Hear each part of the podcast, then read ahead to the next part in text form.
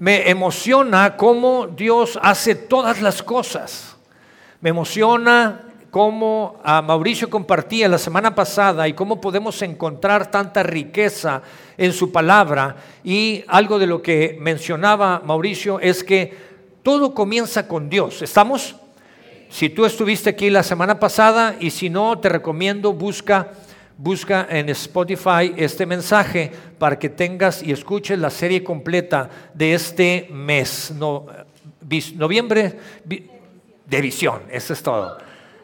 Muy bien, y algo de lo que hablábamos es que todo comienza con Dios. Donde Dios está hay luz y donde hay luz hay orden.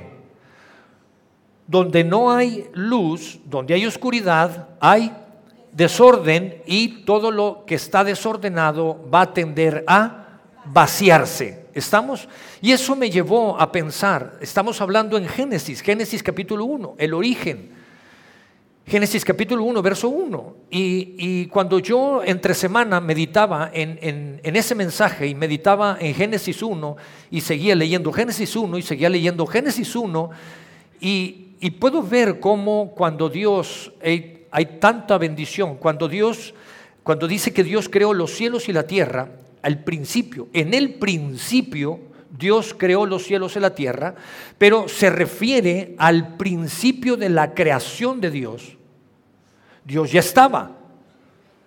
Dios es Dios. Dios no tiene inicio ni tiene fin. Dios es.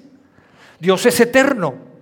Y esto nos lleva a, yo quiero que te imagines a Dios siendo Dios ya, y Dios visualizando, Dios soñando, Dios teniendo una visión y Dios soñando con el hecho de decir, voy a crear los cielos y la tierra. Voy a crear mares, voy a crear unas montañas preciosas y los cielos los voy a pintar de colores, algunos días grises, algunos días van a estar tan preciosos, rojizos, unos días van a estar más oscuros, y Dios tenía una visión, Dios tiene una visión, Dios visualizó y entonces Dios reveló lo que él vio. Y cuando Dios revela lo que él ve, lo que está haciendo es crearlo. Y cuando Dios lo crea, entonces lo que Dios está haciendo es crea al ser humano y toma al ser humano y le dice, mira lo que he creado y le muestra, le revela su visión. Lo que un día Dios soñó, lo que un Dios visualizó, entonces la visión de Dios es la revelación que Dios le da al ser humano. ¿Me está siguiendo? Y entonces Dios toma al ser humano y le dice, ven, mira, quiero revelarte lo que yo veo, mi visión. ¿Ven? ¿Ven? Es una confirmación de Dios. Hasta los papelitos esos se pusieron contentos. Y entonces lo que Dios dice, mira, donde yo estoy hay luz. Y donde hay luz hay orden. Ven y toma al ser humano y les dice, mira, ves a todos esos animalitos, estos no, no se confundan, ven todos esos animalitos que están aquí, ponles nombre. Y le da el privilegio al ser humano de decirle, ponle nombre a los animales, porque yo soy un Dios de orden, yo ordené las cosas y yo quiero enseñarte orden, quiero enseñarte que las cosas tienen un sentido. Entonces, si algo podemos aprender y podemos descubrir es que la visión de Dios es la revelación que le da al ser humano y esa revelación siempre traerá inspiración la revelación de Dios al ser humano tiene la intención de inspirarlo, de darle dirección, de darle orden. Y escucha esto, y siempre tendrá que ver con recuperar lo que se extravió. ¿Me sigues? El propósito de poder visualizar lo que Dios visualiza, no lo quiere revelar, su visión no lo revela, con la intención de que nosotros podamos inspirarnos, nosotros podamos tener dirección, guía, haya luz y podamos recuperar, tiene que ver con recuperar lo que se ha extraviado. El segundo elemento importante es que siempre la visión de Dios nacerá de su palabra. La visión de Dios siempre nacerá de su palabra y siempre se alineará a su palabra. ¿Estás conmigo? Veamos qué dice su palabra. Sígueme, Proverbios capítulo 9, verso, verso 18. Proverbios 29, verso 18. Y dice, donde no hay visión, el hombre se extravía. Entonces, quiere decir que donde sí hay visión, las cosas no se extravían. Donde no está la visión de Dios, la revelación, la inspiración de Dios, las cosas no solamente se oscurecen, no solamente se vacían, se extravían. Pero donde hay visión de Dios, entonces hay inspiración, hay luz, y las cosas tendrán que ver con recuperar lo que se ha extraviado. Y mira lo que dice, lo segundo, cómo cierra la segunda parte de este verso. Dice, dichosos, alegres, gozosos son aquellos que son obedientes a la palabra de Dios. Entonces, la palabra de la, la visión de Dios siempre estará, siempre nacerá de su palabra y siempre estará alineada a su palabra. Entonces, ¿qué podemos descubrir con esto? Hay elementos muy importantes que podemos descubrir. Cuando nosotros nos atrevemos, escucha esto, cuando nos atrevemos a acercarnos a Dios y decirle, Dios, revélame tu visión. Revélame qué es lo que tú quieres para mí como persona, qué es lo que tú quieres para mí como familia, para mi matrimonio, para mis hijos, para mi hogar. ¿Qué es lo que tú quieres, Dios, para esta iglesia? Cuando nos atrevemos a venir delante de Dios y buscar confrontar, yo quiero que me des tu visión. Vamos a descubrir muchas cosas. Lo primero que vamos a descubrir es que la visión nos revelará lo que verdaderamente valoramos. Escucha esto. Cuando tú te atreves a acercarte a Dios y decirle, Dios, revélame, por ejemplo, yo, nosotros, el equipo pastoral, Dios, danos tu visión, danos qué quieres para aliento. Nos estamos exponiendo a que Dios nos revele y lo que va a suceder y lo que vamos a descubrir es lo que verdaderamente valoramos. Ahora, ¿por qué es tan importante esto? Porque lo que nosotros, cada uno de nosotros, valoramos, tiene que ver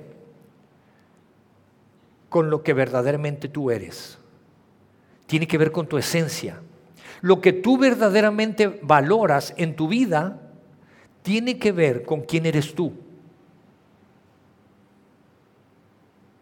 No me pongan cara de asombro. ¿Está siguiéndome? Cuando tú te atreves a descubrir la visión, la visión de Dios, Él te va a llevar a descubrir lo que verdaderamente valoras. Y vas a descubrir si lo que estás valorando es intrascendente o verdaderamente es trascendente. Porque lo que valoramos tiene que ver con quiénes somos. Ahora, ¿por qué también es tan importante esto? Porque la mayoría de las decisiones que tomamos en, en, la vida, en el día a día, está gobernado y dirigido por lo que valoramos. Entonces, las cosas que no valoramos son las cosas que vamos dejando como última prioridad. Las cosas que no valoramos las vamos desechando. Tomamos la decisión de dejar eso al último. Lo que verdaderamente valoramos lo ponemos en primer lugar, lo ponemos como una prioridad importante. Y eso habla de nosotros, eso habla de quién soy. Eso habla de mi esencia como persona, como familia o como iglesia. ¿Se dan cuenta?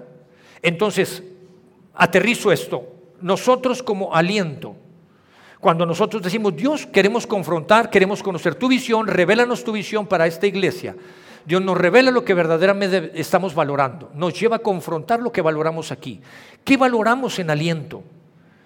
En aliento valoramos la presencia de Dios. Aquí valoramos la presencia de Dios. Por eso es que estamos creando cultura. Por eso es que decimos, te invitamos a que llegues temprano. Porque para nosotros es de mucho valor la presencia de Dios. Por eso te pedimos no introduzcas alimentos y bebidas, porque para nosotros disfrutar este tiempo, vivir este tiempo, disfrutar la presencia de Dios, es tan importante para nosotros, lo valoramos.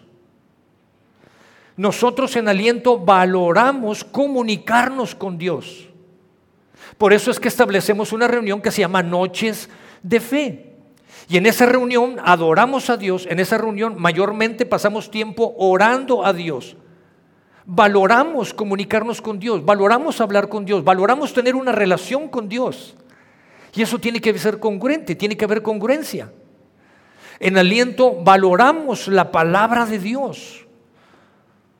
Creemos que esta es su voz, creemos que Dios nos va a hablar, que Dios nos va a revelar a través de su palabra. Y valoramos la palabra de Dios. Valoramos y creemos en las palabras que Jesús, que Jesús ha hablado. Jesús establece y Jesús dice, si ustedes permanecen en mí, Juan capítulo 8, y mis palabras permanecen ustedes, verdaderamente serán mis discípulos. Son las palabras de Jesús. Si ustedes permanecen en mí, si mis palabras permanecen ustedes, en ustedes, verdaderamente serán mis discípulos. Vivan mi palabra. Compartan mi palabra, es lo que Jesús está diciendo. Y Jesús vuelve a decir a, sus discípulos y les dice, las palabras que yo les he hablado son espíritu y son verdad. Es lo que Jesús está estableciendo, es lo que Jesús está hablando. Son de las cosas que valoramos aquí en aliento. ¿Cuáles son las cosas que tú valoras? ¿Cuáles son las cosas que en lo personal tú valoras? ¿Cuáles son las cosas que en tu familia, como cultura de familia, están valorando? Y creo que vale la pena que podamos confrontar nuestras vidas, nosotros como familia, y podamos ver qué es lo que estamos valorando. Porque esto me, llega me lleva al segundo elemento importante. Porque lo que valoramos, ahí invertimos nuestros recursos. En lo que valoramos, ahí es donde invertimos nuestro tiempo, nuestro dinero. Y Jesús dijo, donde está tu tesoro, está tu corazón. Y ahí, en lo que valoramos, invertimos nuestros talentos. Por eso es tan importante poder confrontar y ver qué es lo que verdaderamente estamos valorando. Porque en lo que valoramos es lo, donde invertimos nuestro tiempo, nuestro dinero y nuestro talento. En el sur de la ciudad, hacia la carretera, hay varios centros comerciales y en uno de ellos hay una tienda de mascotas. Y más bien, más que una tienda de mascotas, es una boutique de mascotas. Y me impresiona me impresiona y no, y no estoy hablando o juzgando, simplemente estoy diciendo que estoy impresionado con esto, porque es una boutique de mascotas realmente enorme y lo que más me sorprende es que está llena, siempre hay gente ahí. Un cepillo de dientes para un gato vale más que mi cepillo de dientes. Eso es sorprendente. Hay gente que invierte tiempo ahí. Hay gente que invierte dinero ahí. Hay gente que gasta mucho dinero en eso. No estoy diciendo que es malo o que es bueno. No me juzgues. Lo que te estoy diciendo es por qué invierten dinero ahí. ¿Por qué valoran a sus mascotas? Y si valoran a sus mascotas, invierten en sus mascotas. ¿Me está siguiendo? Lo que valoramos, ahí invertimos nuestros recursos. Recuerdo que cuando murió ah, Michael Jackson, yo no sé si los jóvenes sepan quién era. Cuando murió Michael Jackson, creo que la noticia que más me impresionó y con todo respeto para Michael Jackson y sus seguidores, creo que lo que más me impresionó fue parte de la noticia cuando dijeron que él tenía una mascota, un chimpancé, y le heredó a su chimpancé dos millones de dólares. Y yo me sorprendí. Y recuerdo que me generó tanto, tanta ah, eh, sorpresa esa noticia que yo dije, hay personas que le dan herencia a sus mascotas. Sí.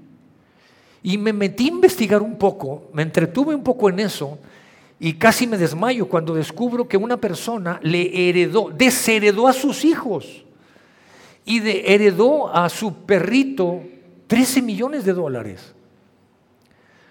Una persona heredó a un pastor alemán 80 millones de dólares. Y al mes que murió esa persona, murió su perro de tristeza. Pero todo estaba fríamente calculado, porque el testamento decía que cuando muriera el perro, la herencia pasaría al cachorro de ese perro. Y más me sorprendió eso. Las personas invierten tiempo, dinero y esfuerzo en lo que valoran. No estoy juzgando si está bien o está mal. Simplemente te estoy diciendo que Dios nos lleva a descubrir, cuando nos confrontamos con la visión de Dios, Él nos lleva a descubrir lo que verdaderamente valoramos. Y lo que verdaderamente, lo que valoramos, ahí estaremos invirtiendo tiempo, dinero, esfuerzo, talento, habilidades y dones que Dios nos ha dado. Me sorprende que una persona haya desheredado a sus hijos y a sus nietos para heredar a su mascota. Ahora, no puedo juzgar qué pasaba en esa familia, no sé. Lo que sí puedo percibir desde la información que tengo es que ahí no había unidad. Ahí no había unidad, había división. Eso es lo que puedo percibir. Y eso me lleva al tercer elemento. Eso me lleva a pensar y a descubrir, de acuerdo a la palabra de Dios, que la visión genera unidad. La visión trae unidad. La visión siempre traerá unidad. Quiero que vayas conmigo. Pablo escribe una carta y se la escribe a la iglesia, primera carta que escribe a los Corintios, capítulo 1, verso 10. Y Pablo les escribe y les dice, les suplico, hermanos, en el nombre de nuestro Señor Jesucristo, que todos vivan en armonía, está hablando de unidad, y que no haya divisiones que no haya división, que haya visión, no división. Y Pablo escribe que no haya división entre ustedes, sino que se mantengan como unidos. La visión produce unidad. ¿Te das cuenta? En un mismo pensar y en un mismo propósito. Y quiero que veas esto. La visión produce unidad. La unidad libera propósito. Y el propósito libera poder. ¿Te das cuenta? ¿Cuánto podemos descubrir en eso? ¿Cuánto podemos descubrir si un día tú y yo nos atrevemos a ir a Dios y decirle a Dios, yo quiero conocer la visión que tienes para mí? Yo quiero conocer la visión, la revelación que tú, que tú deseas darme, que nos deseas dar como iglesia, que nos has dado para este 2023 como iglesia. Porque eso va a confrontar realmente lo que valoro. Y quizá tenga que quitar cosas que no le estoy dando el valor significativo. Y eso me llevará a tomar decisiones. Porque ahí es donde estoy invirtiendo mi tiempo, mis recursos, mis dones. Pero cuando me apego a esa visión, estoy descubriendo que hay unidad. Y donde hay unidad hay propósito. Y donde hay propósito se libera poder.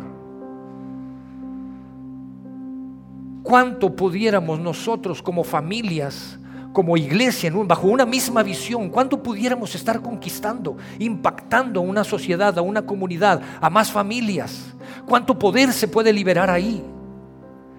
Y quizá tú puedes decirte, ¿de qué estás hablando en cuanto al tema de poder? Quiero que vayas conmigo y podamos ver una historia en el mismo Génesis, al origen, en el principio de la creación. Y quiero que leas conmigo Génesis capítulo 11 y quiero que te des cuenta todo el lenguaje que se mueve en esta historia, cuánta unidad hay en esta historia. En ese entonces se hablaba un solo idioma en toda la tierra. Al emigrar al oriente, la gente encontró una llanura en la región de Sinar y ahí se asentaron. Un día se dijeron unos a otros, vamos a hacer ladrillos y coserlos al fuego. Así fue como usaron ladrillos en vez de piedras y asfalto en vez de mezcla. Luego dijeron, construyamos una ciudad con una torre que llegue hasta el cielo. De ese modo nos haremos famosos y evitaremos ser dispersados por toda la tierra. Pero el Señor, es, decir, Dios mismo, bajó para observar la ciudad y la torre que los hombres estaban construyendo y se dijo, todos forman un solo pueblo y hablan un solo idioma.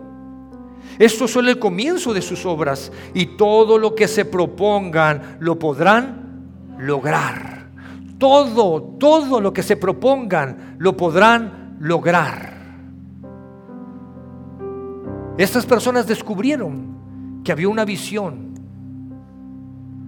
Estas personas abrazaron la visión.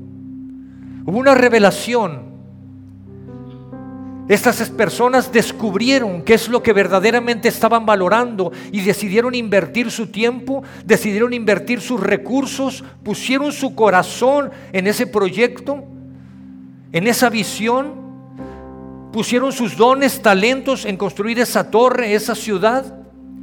Se dieron cuenta que en toda esa unidad de lo que estaban hablando empezó a producirse propósito, y empezaron a descubrir cuánto poder salía de ese propósito y cuántas cosas juntos podían hacer.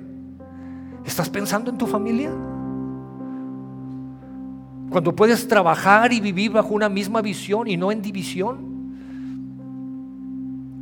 ¿Te das cuenta cuánto podemos nosotros llegar a impactar como iglesia a nuestras propias familias? A nuestra propia comunidad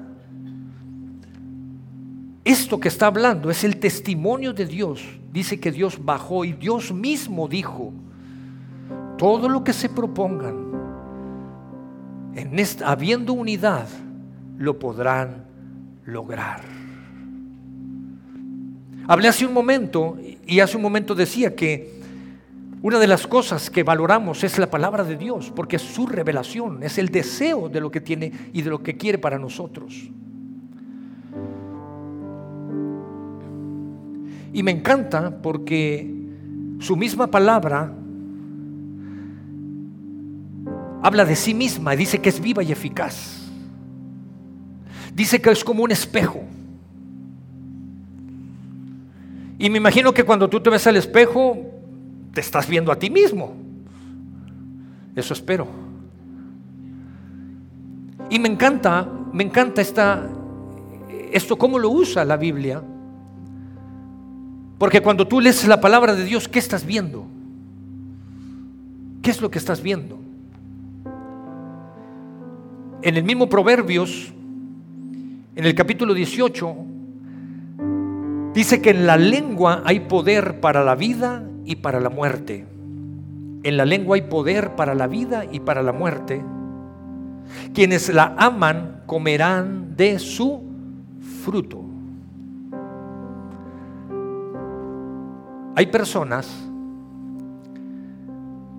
que tienen un hábito de vida en cuanto a su lenguaje y hablan cosas negativas, cosas negativas, puras cosas negativas. Pero a mí, cuando yo veo esto y veo que esto es como un espejo, y cuando yo lo veo, yo entiendo y digo, en mi boca, mi lengua tiene poder para la vida y para la muerte, y dice que comeremos de ese fruto. Y todos sabemos que el fruto tiene, viene de las semillas. ¿Estoy bien? El fruto viene de las semillas. Y entonces me lleva a pensar, y me sorprende que todavía podemos ver personas que su lenguaje está lleno de cosas negativas. Y quiero que pienses en esto. Son semillas que están soltando. Son semillas que están soltando.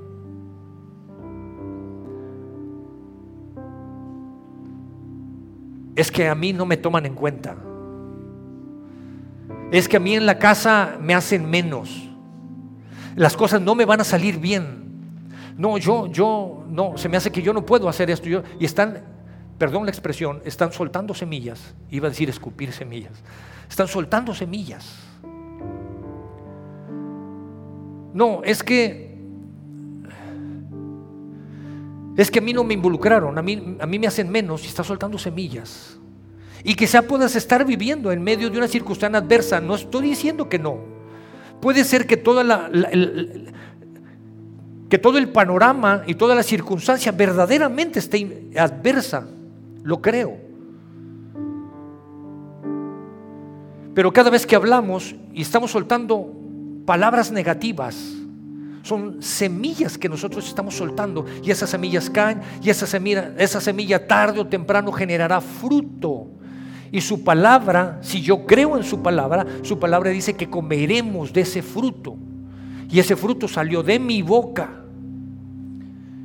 ¿Cuáles son las semillas que están saliendo de tu boca? Juicio, crítica, negatividad, Ahora, no se trata de negar las circunstancias, no, no, no, nadie lo está diciendo. Pero si yo estoy en medio de una circunstancia adversa, en lugar de hablar cosas negativas, yo tomo la palabra y si esto es como un espejo, yo creo que el Señor es mi pastor. Y yo creo que nada me faltará. Y yo creo que en lugares de delicados pastos me hará descansar y empiezo a soltar semilla. Y esa semilla generará fruto. Y cuando yo camino y veo eso en el espejo, es el reflejo. El Espíritu Santo vendrá, me dará guía, me dará dirección, me dirá, Roberto, levántate. Es que estoy deprimido, levántate ahora. Y me picará las costillas para que me levante. Y Dios desea darme esa revelación, porque un día me tomó de la mano y llevó a el ser humano en el origen y le dijo, mira lo que he creado. Te involucro, hay orden. Y es lo mismo que quiere hacer contigo y conmigo. Todo lo puedo en Cristo que me fortalece. Mi alma descansará y reposará en Él. Porque en este momento mi alma se siente abatida, se siente triste. Nadie está negando la realidad.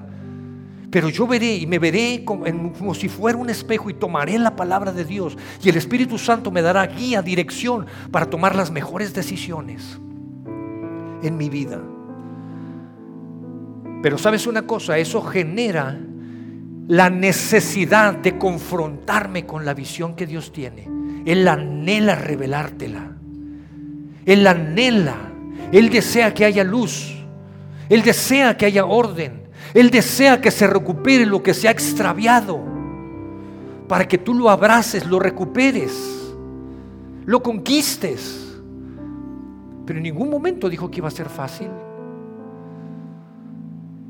me sorprende, me sorprende tanto cuando vamos al origen de las cosas. La palabra de Dios dice que Jesús creó todas las cosas, todas las cosas fueron creadas por Jesús, en Jesús y para Él.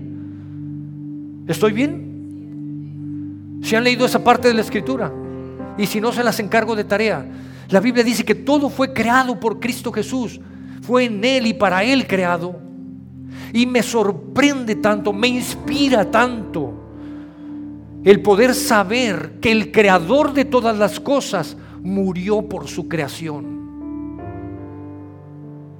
Lo que él está diciendo es, mira, la visión de mi padre, amamos lo que hicimos, valoramos tanto mi creación que estoy dispuesto a invertir todo mi tiempo, me hago hombre, invierto todo mi tiempo, mis recursos, mis dones, mis talentos, los que me dio el Padre para estar aquí en la tierra, porque valoro la, eh, creación, lo valoro. Y estoy dispuesto a dar mi vida. El creador de todas las cosas murió, estuvo dispuesto a morir por su creación. Eso me inspira. Eso me llena para poder decir, yo tengo que venir contigo, Dios. No puedo vivir igual. Yo quiero que el 2023 sea mi mejor año. Yo quiero que el 2023 sea el mejor año de mi matrimonio. Quiero que el 2023 sea el mejor año de mi familia. Quiero que el 2023 sea el mejor año de esta iglesia. Dios está dispuesto, Dios quiere revelártelo, pero tienes que atreverte. Y voy a terminar con esto. Jesús dijo unas palabras en Apocalipsis 3 y vaya que se usó un lenguaje duro Jesús. Y dijo, yo conozco tus obras. Roberto, conozco tus obras. Cecilia, conozco tus obras. Mauricio, conozco tus obras. Corde, conozco tus obras. Eugenio, conozco tus obras. Cada uno de los que estamos aquí. Y los estoy metiendo por delante a ellos. Conozco tus obras. No puedes ser tibio. O eres frío o eres caliente. Decídete. Porque estoy por vomitarte. Wow. Lenguaje fuerte de Jesús. Ahora puedes tomar dos cosas otra vez. Puedes empezar a soltar semillas de negatividad. Oh Jesús, así quien se anima. O puedes tomar el reto y decir, yo yo suelto semillas de bendición. Si me siento tibio, dejaré de ser tibio. Seré ardiente, seré una persona que arda su corazón, una persona que se apasione por tomar y abrazar esa visión, porque mi familia, mi matrimonio, mi hogar, vayamos hacia el mismo lado, porque ahí se generará unidad la unidad generará propósito. El propósito le liberará, liberará poder. ¿Te das cuenta? Tenemos que inspirarnos. Esto es por inspiración. No es por convencer a alguien o a otro. Es porque tú tomes inspiración. E inspires a los tuyos. E impactes tu familia y la comunidad a tu alrededor. Para vivir una mejor vida. Ahora quiero que veas esto y con esto termino. Hasta ahorita lo que he hablado en todo este momento, en esta tarde, en estos minutos, en estos veintitantos minutos, es lo que Dios desea para con nosotros, la visión de Dios, lo que sucede cuando nos pegamos a la visión de Dios, lo que despierta y lo que desata el vivir pegados a la visión de Dios. La inspiración que nos, Dios nos da, ¿para qué? Para llegar a la meta. No he hablado de meta hasta ahorita. He hablado de lo que Dios nos quiere revelar, de lo que Dios nos revela y de lo que Dios inspira en nosotros. ¿Para qué? Para que trabajemos y lleguemos a la meta. Ahora, ¿cuál es la meta?